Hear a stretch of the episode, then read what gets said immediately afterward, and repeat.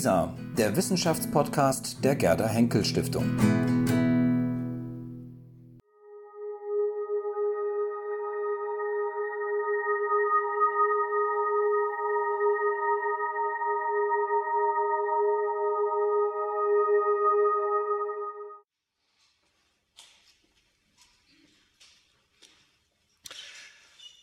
Sehr geehrte Damen und Herren, dear ladies and gentlemen, uh,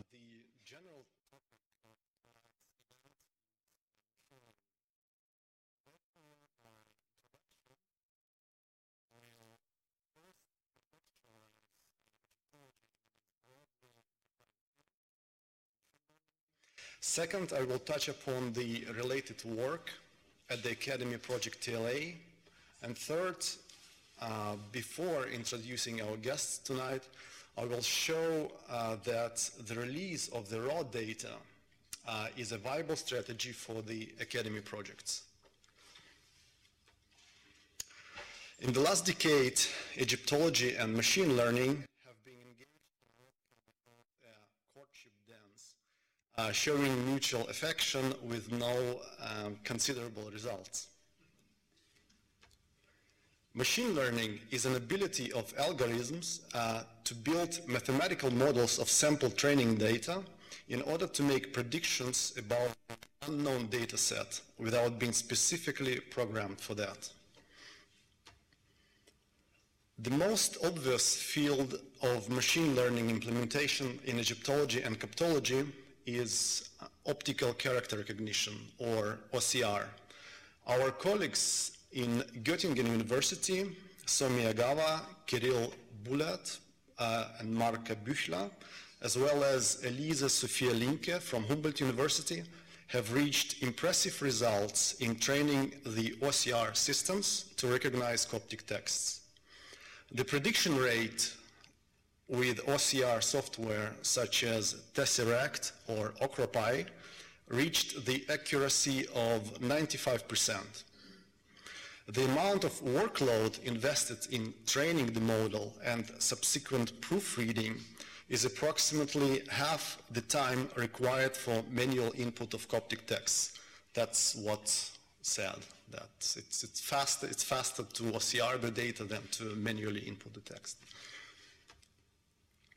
In 2015, Mark-Jan Nederhof from the University of St. Andrews in Scotland uh, developed an OCR prototype for Egyptian hieroglyphics, which works well with handwritten editions such as Urkunden Fia or Kitchen Ramesside inscriptions. This is known to, to Egyptologists. His prototype has 91% of accuracy. In that case, however, no neural networks were used.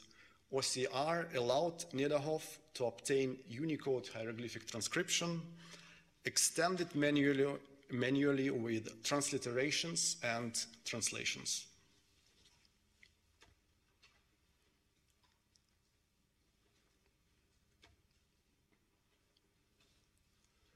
Okay.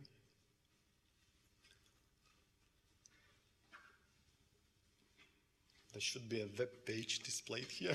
we have some small. Um, last year, a powerful machine translation software, OpenNMT, was implemented by uh, Serge Rosmorduc for another task of Egyptian text input, transliteration. Fortunately, um, the new technology is not, not always functioning, so there should be a web page of, of Serge, uh, Serge product here. But um, so uh, Serge Rosmorduc, uh, taking the text of Project Ramses, encoded in Manuel de Codage as a source data, used OpenNMT to produce an automatic transliteration. The results are, according to the written communication by Rosmorduc, convincing. At the same time, system can be trained for the automatic translation of hieroglyphic texts.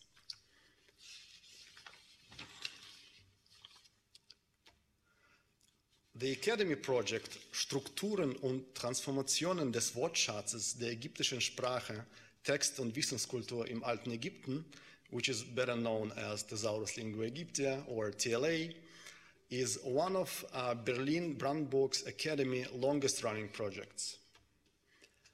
inaugurated by Adolf Erman in 1897, in 1990s it experienced a digital turn. The focus of the project shifted from compiling a dictionary to creating a corpus of richly annotated Egyptian texts. We use the software called uh, Berlin Text System, or BTS, developed by the Academy IT department Telota.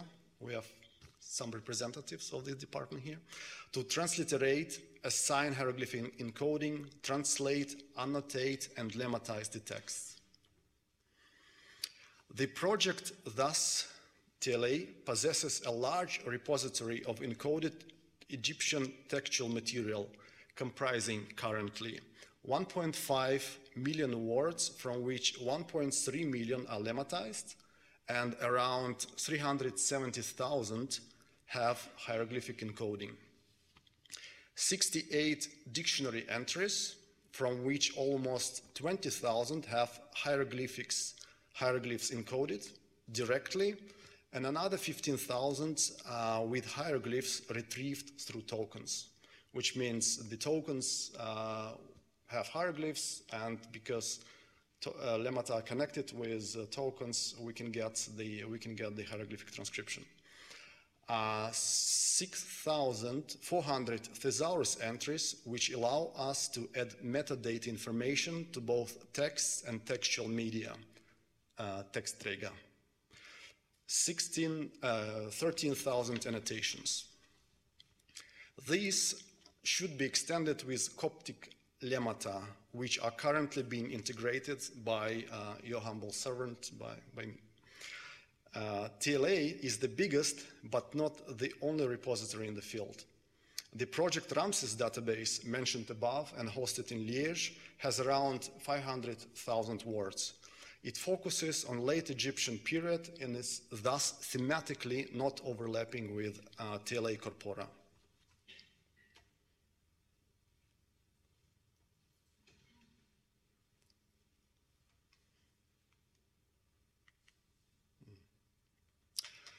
The publication platform of the project is the online dictionary Thesaurus Lingua Aegyptia, which is now undergoing a major overhaul with the planned release at the end of this year.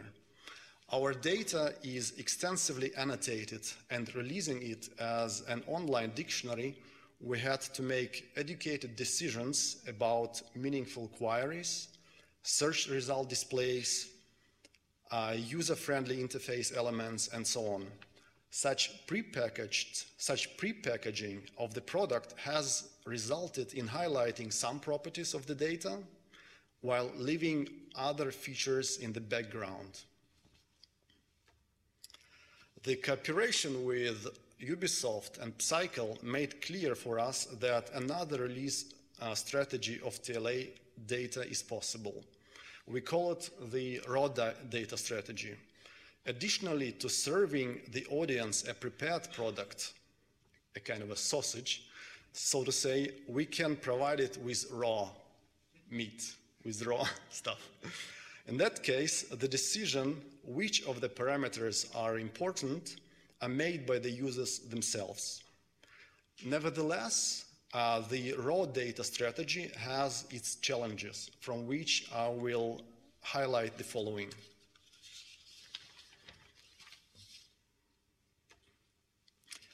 Common encoding standards and formats are necessary, which enable easy data reuse and data transformation. Application programming interfaces are desirable, which make the docking into the existing data feasible. The necessity of openly available academic repositories where all the data is stored is apparent. Common licensing strategy specifying the possibilities of data reuse by other projects, including the commercial ones, uh, becomes urgent.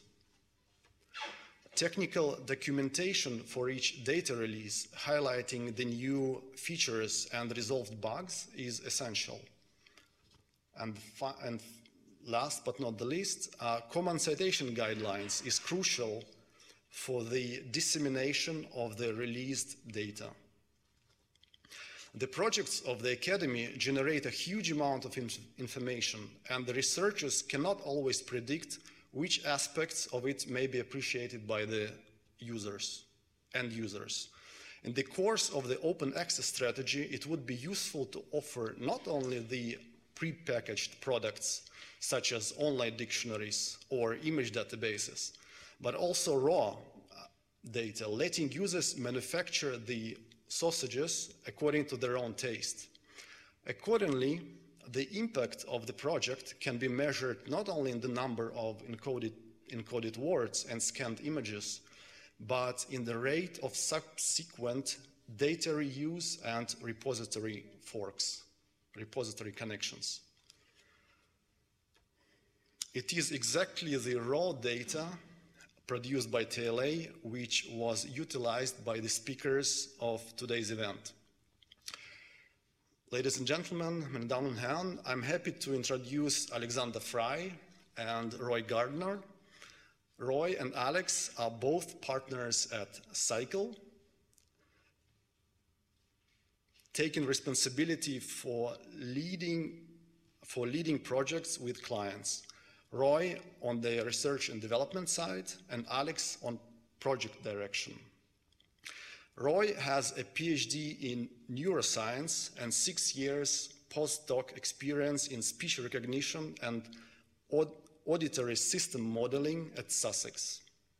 He left academia for software development, working for Sony in Germany and the BBC and Open University in the UK, before founding Psycle in 1997. Alex studied physics and philosophy at Oxford before getting involved in the first wave of web development in the mid 90s. He joined Roy at Psycle in 2003, having previously founded an agency in London. The clients of Psycle include Oxford University Press, BBC, Getty Images, Google, and recently Ubisoft. Roy and Alex, the floor is yours.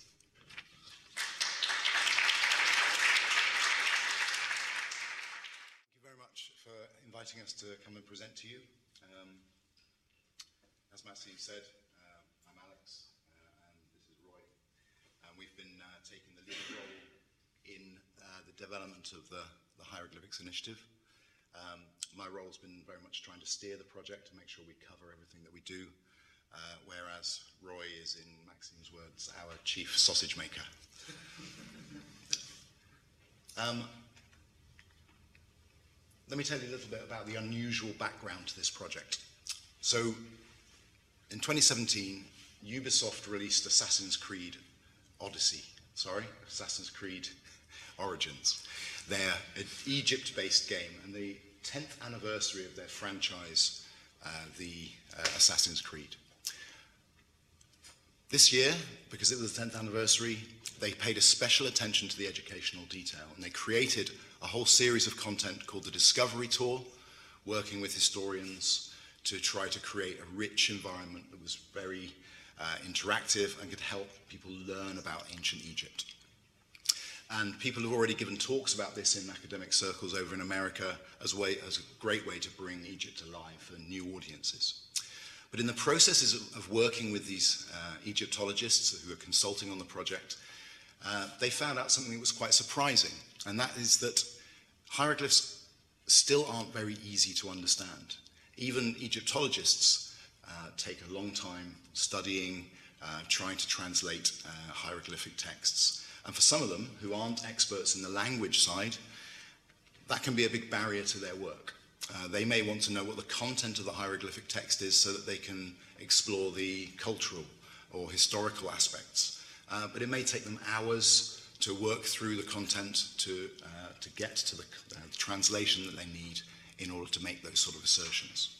So their feeling was that there were no new digital humanities tools for Egyptology, um, and surely that would be something that would be great to be able to try and solve. And Ubisoft, in a creative moment with, uh, when they were talking to Google, came up with this challenge.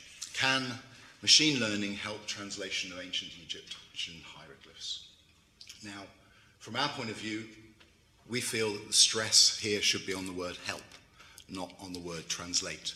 As machine learning tools are about making things easier and quicker, automating certain processes, but not necessarily about being able to completely solve a problem or to remove an expert from a situation.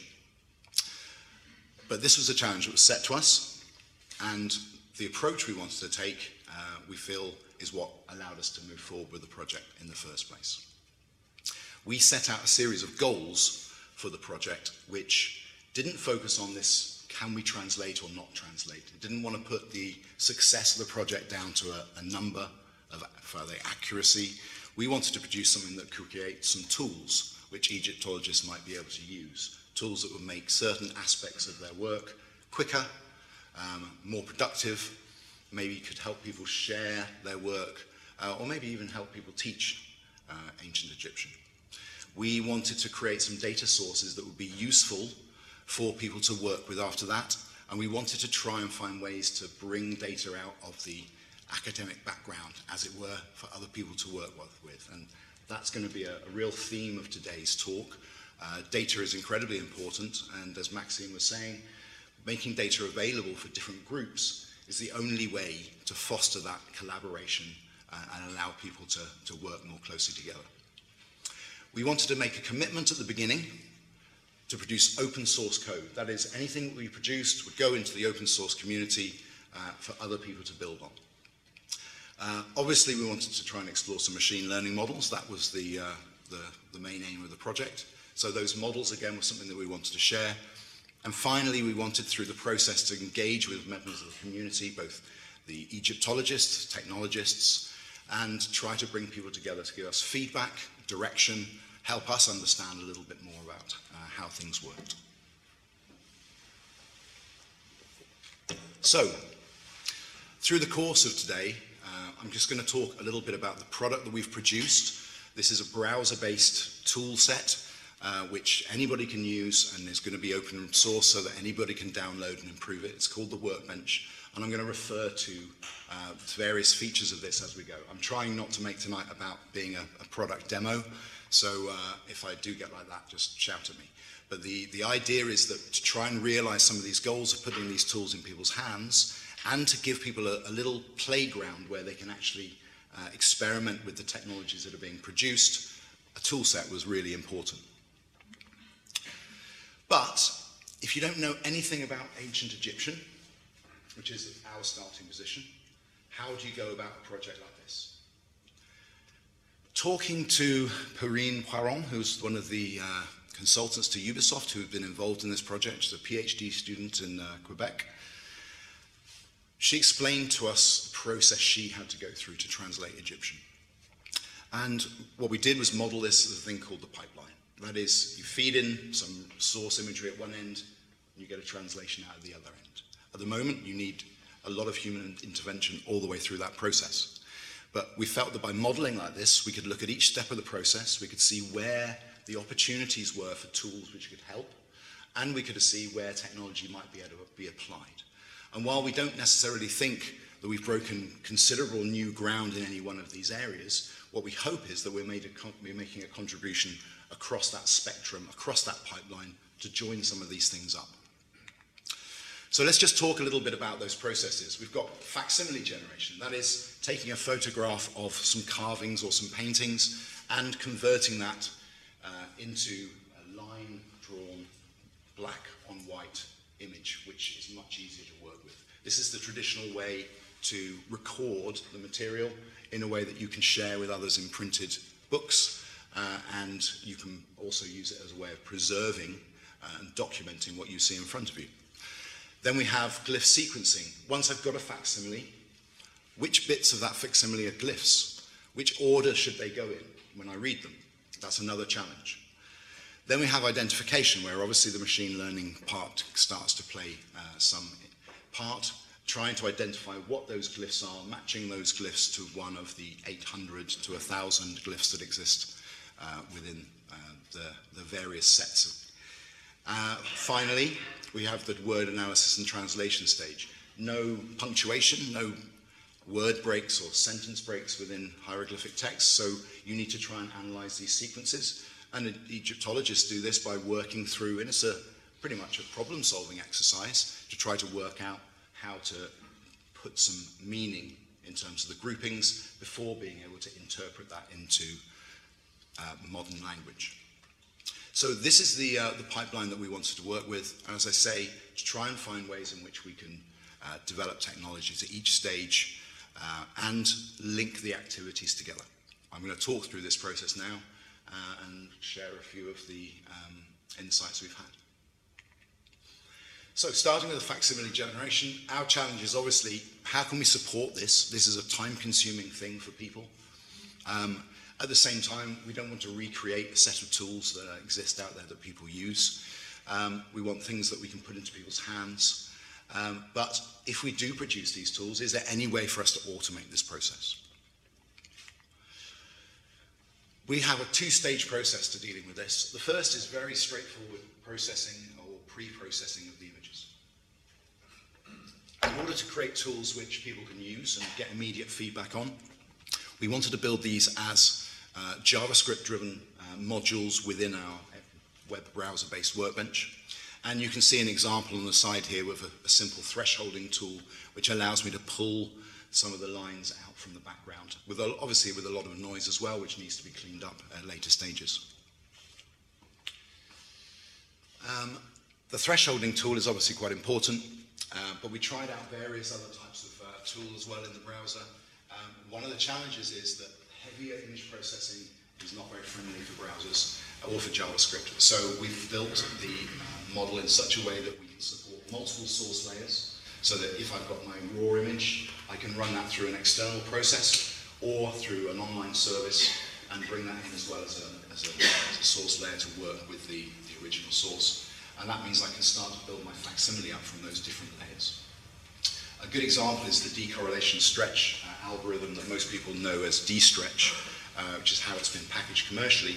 Uh, the decorrelation stretch algorithm is obviously open source um, and relatively easy to get to grips with, um, but it runs very slowly in a web browser. So we had to take that back out, how we developed it. Um, we're going to put that back as a, an online service to connect to the workbench so that people can take advantage of that if they're using the tool. But it's a great way of shifting the uh, color contrast and balance throughout an image in order to pull out some of the signs, some of the carvings and engravings within, a, uh, within an image. The second stage is clearly retouching.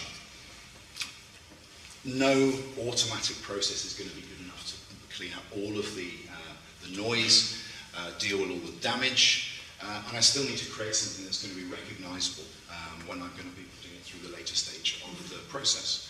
So we've got, again, um, JavaScript models here, drawing tools, which we can use to fill in gaps, to erase noise, vector tracing tools, which then turn them into nice curves, and we've used certain computer vision techniques like edge detection for creating ourselves nice outlines.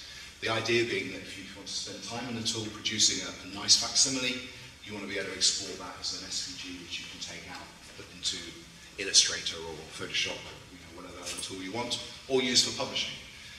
Now, clearly, we're not experts in digital epigraphy, um, and we would never claim to be. This is a very rich, deep, and refined field. There are huge numbers of tools out there for doing these things in very specific ways, which have been established over years. What we're trying to do is to put tools into people's hands which are lightweight, quick, and easy to use, maybe so that people can learn the first stages of epigraphy with a browser-based tool and produce some stuff that they can feed into this process to take advantage of the other tools we've created.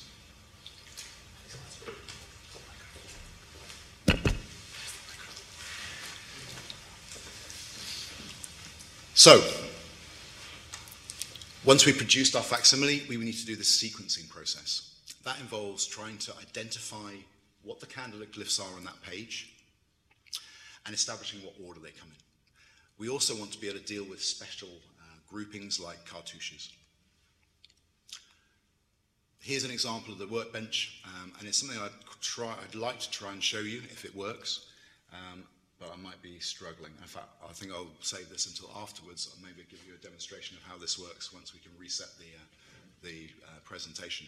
But essentially, I've got tools which allow me to grab big areas of my canvas, um, pass it off to an online service, and we've used a mixture of uh, cluster analysis uh, and other uh, tools, um, processes to analyze and identify which areas are enclosed spaces, um, which order they should be in by respecting the left to right or right to left, top to bottom uh, instruction that you put in when you assign, uh, when you send it to the service, and also to identify things that are enclosed so that we can pull those cartouches out.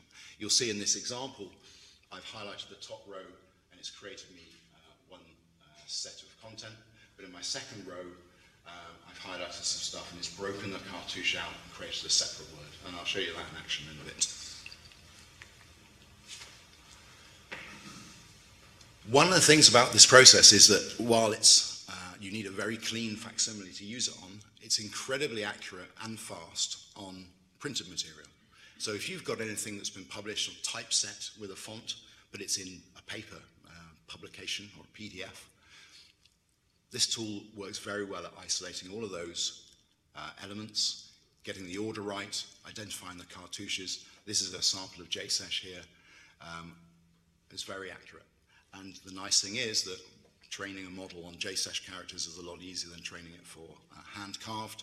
And therefore, it's a very, there's a lot of potential use in tackling old content, which I think uh, is relevant to Maxime's point earlier on about the, uh, uh, the scanning um, process for OCR, where you can get those uh, advantages of speed. Um, one example of, of a set of material is the uh, Carter inscriptions from uh, Tutankhamun's tomb, which have never been translated in full. They've been written up.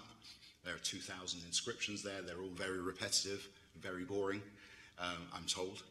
Um, but um, nobody wants to dedicate their lives to translating all those in order to publish it because there's maybe not much useful academic content in there. But as a record, producing that uh, using tools like this would be a very interesting thing to do. At the moment, we have to tell our sequencer which area of the facsimile I want to, I want to scan. But we're working on various statistical um, approaches to break out the row segmentation within uh, both uh, carved and facsimile versions of hieroglyphs. This would allow us then to pass those chunks into the sequencer and get all those automatically. So again, it gives us another way of uh, sequencing and automating that process. So there are plenty of areas to carry on focusing on for, for all of the stuff that we're talking about today. Um, this is one of the areas that we're still pursuing, um, and we hope to get some feedback on at tomorrow's workshop. So, this is the interesting part of the, uh, of the process in terms of the challenges, um, and, but also in terms of the journey we've had to go through to, um, to get something that performs uh, reasonably well. So Classification is what machine learning models do. You've all seen the, the uh, image recognition models that exist now uh, everywhere for tagging people in photos uh, through to tagging cats in photos. Um, our challenge is obviously to recognize these, uh, these images, um, but our challenge is also to compile data with these models which allow us to test them, try to refine them, retest them, and keep that process moving. When we started the project, we were casting around the academic world trying to find out if anyone had a set of images that were labeled. In order to train a machine learning model, you need hundreds, thousands of images of specific things with a good label that says what it is. If I need a thousand images for every glyph in a Gardner set of, say, 850, then clearly I need 850,000 images in order to train a model. So we started doing it one by one like this. Um, the idea here was to get a sense of what is this process like. We created this little mark, this markup tool, and shared it with all the people in our office, and they went through looking for various glyphs that they'd been assigned. The result on our internal messaging board was a huge number of questions. Is it this bird? Is it this glyph? Is it this damage? Uh, and the people who knew a little bit about hieroglyphs basically were overwhelmed with requests so we had to close down that program. Um, But it just shows that that is the challenge. You need to be an expert to classify the glyphs in the first place. So it's not something you can just throw out there to the world and ask them to do, unless you've got some um, interesting approaches to that problem. It's at this point that we received the first chunk of data from the TLA. Uh, now, we'd been looking for data for about six months at that point, so it was like amazing moment when the information came through to us. And one of the first things we did was try to read it and understand it and analyze the content that was in there. Um, and you may not be surprised, being Egyptologists, but we were very surprised when we discovered that 100 glyphs make up 75% of all the corpus. So that means there are 750 glyphs that are incredibly rare. So if I'm going to go through this process of trying to gather images from various sorts, I'll find thousands of N35s, uh, the glyph on here, but I won't find any of the other glyphs. How can I build a model to recognize glyphs if I can't find any glyphs in the first place?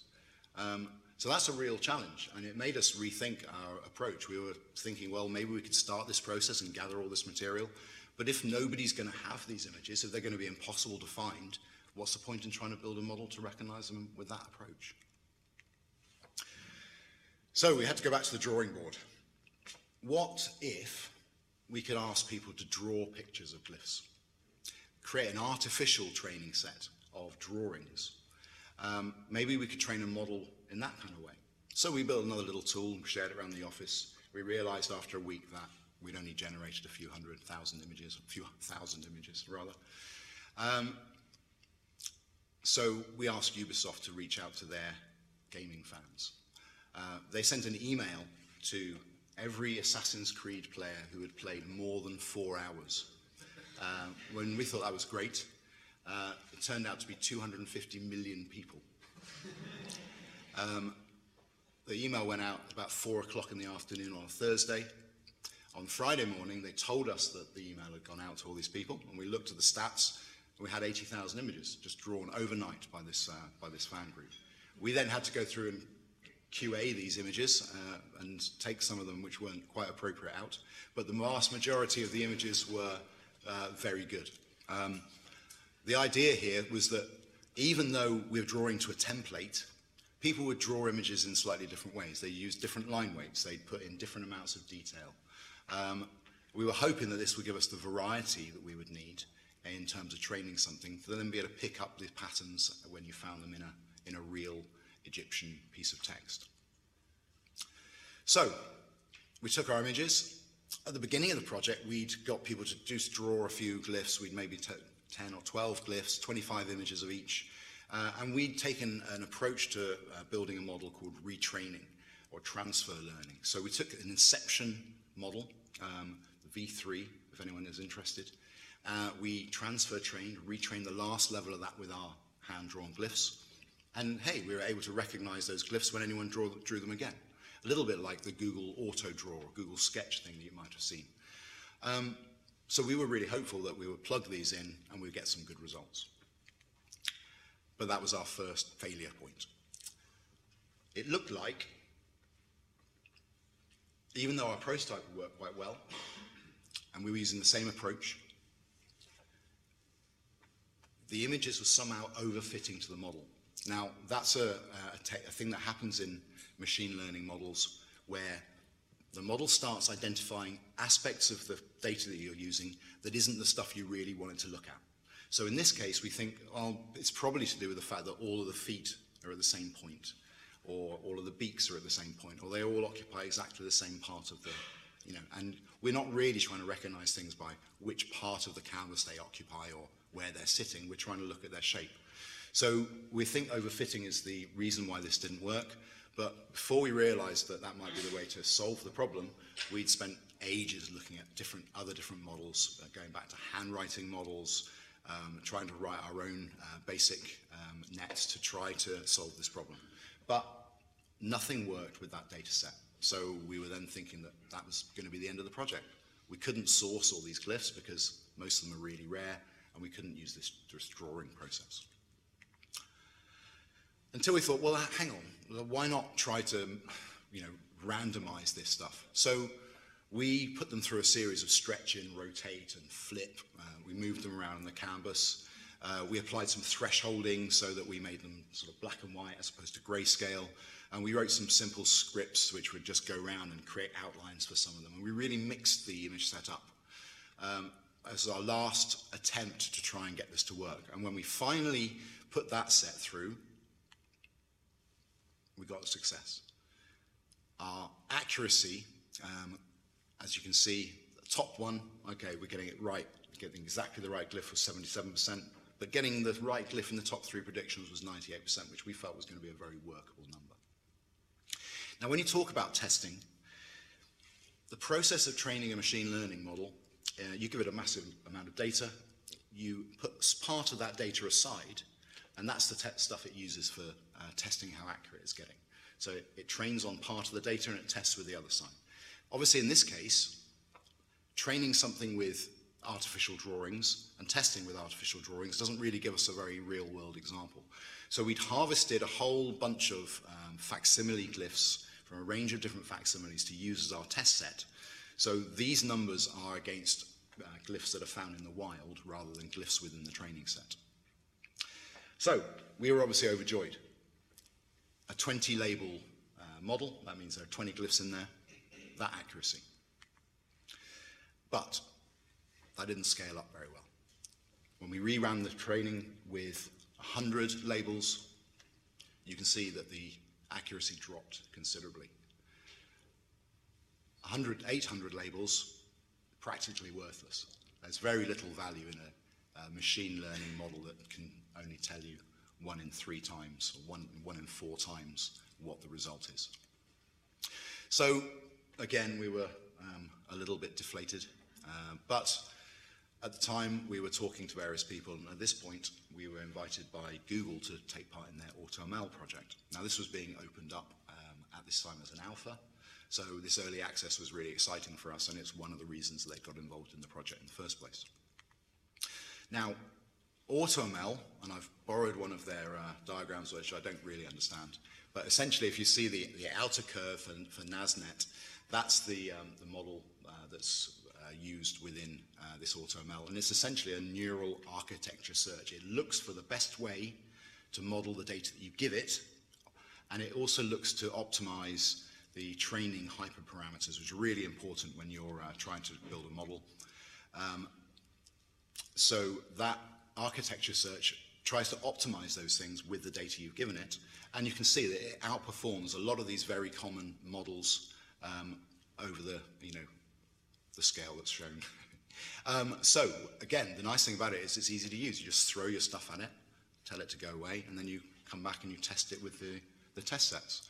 Um, unfortunate downside of it is that it's even more of a black box. Machine learning is already a black box. No one necessarily understands exactly what the properties are that are making the thing work well. That's obviously there's a science and maths behind it, but it's quite difficult to, to make something work better other than throwing more data at it.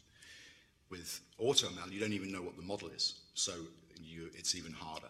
However, um, they've recently open sourced the NASNet stuff. I'm sure it's one um, it's going to be an earlier version than they're currently using. It seems to be the, the, the model they use. So it is, it is, at least available for other people to follow. Um, and it may be that other people can work out what it is that it's pulling out uh, from these models that gives the best results. Sadly, we ran out of time at that point, so we weren't able to spend more time looking at it. The results, uh, as you can see at the top, um, there's our initial results with uh, Inception.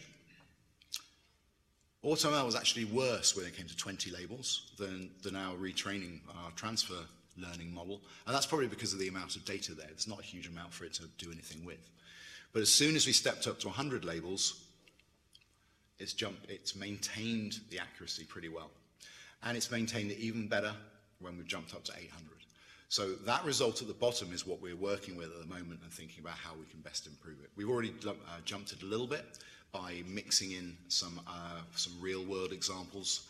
And we think there's more we can do with uh, the way that we vary um, and randomize our drawing set. What we want to do over time is take that drawing set and phase it out where we can. Where we've got a lot of glyphs, we can bring those in and use them instead. But where we don't have those glyphs, we can maintain that drawing set to give us our full coverage of the, of the whole Gardner set. And bear in mind as well that this isn't the internal training accuracy again, this is the accuracy with those glyphs in the wild that we threw at it. So you can see here in the workbench, you can see there's a little uh, highlighted yellow area in there. Uh, we've built this into the workbench as a prediction service. Once you've got your sequence worked out, you can just fire the auto classifier and it'll come back and give you its predictions.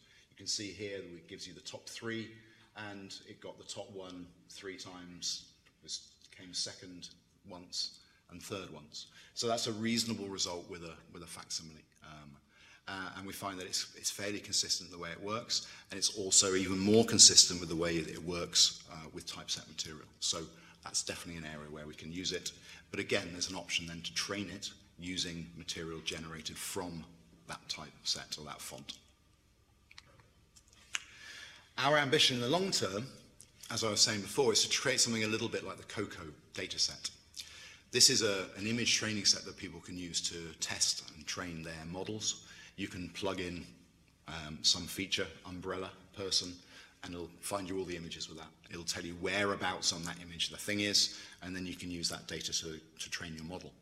We want to build something like this for hieroglyphics so that people can push more and more content in, and anyone can come along and say, you know, give me all of the glyphs of the birds. Give me all of the glyphs from this time period. Give me all of the glyphs that are painted or carved. Uh, you can get different sets, they can build different models, and they can use it as a, as a research uh, focus. And there are other things which I think Maxime touched on as well. Um, when we started, we were working with 750 glyphs, which we thought was the full Gardner set. We then started working with 800 when we realized we'd missed 50 uh, and we're finally working with 859, which is probably not the full set still. Um, understanding, having a starting point as a company that doesn't know anything about Egyptology would be really useful. Having some guidance as to what you're working with, whether it's a subset of something bigger, knowing whether you should use Gardner codes or UTF for your encoding, um, having um, ways of dealing with things like damage, uh, conventions, um, and being able to interoperate between those different schemes. These are all really important things to make this, uh, this area important. We're very much hoping that we will be able to adopt some of the model of the TLA. It's probably the most refined uh, model that we've come across in terms of what we've been doing. Um, and I think that would be a really good starting point for trying to join these two projects together. Are you with me so far? Good. Um, Words. It's just like having a string of letters, except in hieroglyphs, they're not even letters. They can, make, they can play multiple roles. So an individual glyph can be one of three different types. It can appear, some of them can appear at the beginning of words, others can't, the end of words. You need to know the words in order to be able to break down the, the, uh, the, the sequence. Um, this is something that we've obviously only picked up and still don't properly understand, but we wanted to have a way of trying to attack this problem um, within the, uh, the work we were doing. Um, once we've identified a, a likely candidate grouping, we obviously need to allocate it a meaning. So again, this is where the, uh, the data from the TLA came in very useful. Um, again, we've built this in as a service within, uh, within the workbench, but we can take a, a sequence that's been defined, and we can run what we call auto-translate, but that is a very uh, grand title for something that just makes suggestions. Um, and you can see that it comes back with a series of, of suggestions at the bottom based on likely matches. Um, the idea here is that we build a couple of different dictionaries which give us a very fast uh, way of analyzing and coming back with suggested uh, patterns. And by laying it out to the user, the user ultimately gets the decision-making choice because we're, we're still none the wiser in terms of making a decision as to which the right word might be. It might be a one glyph, two glyph, or four glyph word. We've done some n-gram analysis to know what might and may not be more likely, and we've done some more work looking at the, the relative frequencies of pictograms and ideograms and determinative glyphs, um, which has only been made possible because we had a data set to work with. So again, thank you for that. Um, I think a lot of these techniques can come together to provide even better suggestions. And again, for this, for somebody who's learning Egyptian, uh, or for somebody who isn't a master of the language but needs to work with it, that could be a really useful tool to keep them uh, moving, keep them ticking along, and save them time. The inspiration for that is the notion of um, gene sequences, finding little code uh, words within a long string. Um, and I think we can look to see whether there's even more approaches to that that might be borrowed that we could put across. However, one interesting thing came out of our analysis of looking at the Vygus dictionary, which is a common online dictionary that's uh, been developed over time, but it's very much more free form than the, uh, the TLA uh, dictionary, I would say. And that's when we looked at the, uh, the overlap that exists between these two quite large um, dictionaries in terms of words. Um, the overlap is incredibly small. So why is it that there is not very much content that exists across these? You'd think that if it was a process you know, related to the lemmatization that uh, the TLA have been doing, then the TLA set would sit within the Vygus, with the Vygus being a vast clutter, but it doesn't.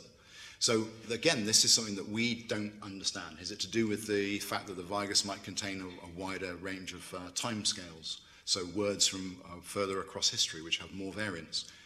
We don't know. But it's an interesting thing that comes out of being able to look at uh, a data set when you don't necessarily understand what you're dealing with. You come up with different things and you can raise those and discuss them. And again, that's another real reason to make this sort of data open and shareable through these sort of uh, initiatives. Finally, translation. I haven't got very much to say here because we haven't made any progress on this. How do you convert uh, a word sequencing glyphs into a modern language sequence?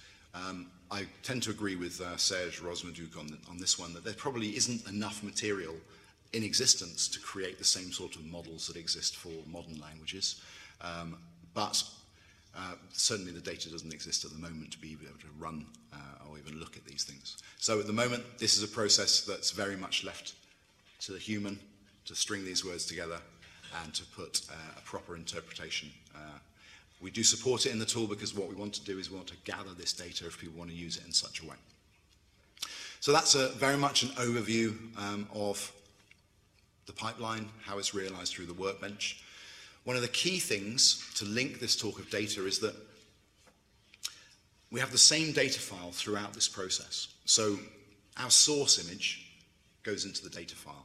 When we process it uh, through a decorrelation stretch, that goes into the data file. There's a one-to-one -one correspondence between those two things. When I create a facsimile, that also goes into the data file. That means that when I identify the areas of the facsimile that represent glyphs, I'm also identifying the areas of the source images which have glyphs. And that means that I can automate the process of going back in and harvesting those images to use for training models. I have the sequence recorded so that when I assign labels to them, that's recorded so I know what I'm pulling out of those images. I have the word breaks uh, and I have the sentence breaks all stored in the same way Plus, there are annotations which allow for sharing and collaboration on these documents. So the idea is by building a data file, a project file as it were for the, for the workbench, we can capture everything that you've been able to do, whether that be from your own expertise or using the tools, into a useful format that could go into a repository and could be a source of data for other people to work with. And that's very much the next stage of the process that we're looking at. We hope that the workbench may be a first step towards some kind of open, unifying framework. We don't want to try and force any standardization. I mean, who would we be to be suggesting standards? But we do want to encourage interoperability so that it's easy for somebody to take workbench files and turn them into language files, to take TLA data and turn it into a dictionary for the workbench to help people. That's, to me, the way that this needs to go. That's the definition of a modern software project uh, and very much the definition of an open source community project. The workbench does split down these helper functions, which need a, an understanding of machine learning, from user functions, you know, the interface that you use. You know, people who are good at doing machine learning aren't good at designing uh, applications for users. You know, they're not good at working on drawing tools. So if you have an open source project, different people can contribute the things that they're good at doing. As I mentioned, this captures this data and it links it together. And linked data is obviously much better than data that stands alone. And uh, the sharing collaboration, I think, is going to be key in the next stage. We've got a whole set of things we're continuing to work on. We need to add a transliteration keyboard. How can you put a product together without having a transliteration keyboard, I asked. Um, but we did, because obviously we're not Egyptologists, so we didn't realize how important it was. Um, we want to put this uh, decorrelation stretch service in because that's something that people find really useful. We want to deal with high resolution sources. We're not Photoshop or Illustrator. We haven't got the processing power to handle things that are very high res. But also, machine learning models, they don't like high res things, they like low res things. So, how do you work with something, give people useful tools? Um, and I think the way to deal with that is to scale down what you're working on, but keep the mapping from one to another. The same way that we map source to facsimile to glyph areas, we can maintain that with the high resolution files in the background as well. Uh, and we want to improve the drawing performance, which is uh, not brilliant. Where are we going next? Well, tomorrow we've got a workshop here which we're really looking forward to where we can talk about some of the more uh, technical aspects and hopefully explore some of the areas where we might carry on collaborating. We're working with Google Arts and Culture and this is very exciting. They're looking at the, the, the second phase of this project. Um, and I'm very, uh, I can't talk about it, wish I could. There's some really interesting things coming along. And I think they could be a really good partner for the Egyptology community in taking these sort of things out to the general public. The more the general public are interested in translating hieroglyphs, um, you know, the better our lives are. Um, we're looking at teaching and learning examples with uh, the team at Macquarie that we've been working with. Uh, and that's for putting these things in the, in the classroom, not just so I can demonstrate with them, but also so that students can do their projects in a, in a tool and not have to work with a Word document and mark it all up and then chuck that away and work with another Word document the next week when they're doing a different assignment. You know, it's a format where you can actually put your material and people can annotate it, publish it, share it back with the tutor. Um, we're obviously all open sourcing this and we're starting to build out the community to get the first feedback on these tools from people, uh, which is very exciting. And the second sort of academic, uh, this is the first time we've talked to an academic audience, which is why I'm so scared. Um, The second opportunity is going to be at the end of March, um, the Ancient Egypt and New Technology Conference in Indiana. Um, so there is definitely uh, more going on. Um, anybody who's interested in taking part in any way, contributing, feeding back, uh, telling us what we're doing wrong, uh, we'd very welcome, very much welcome. Thank you.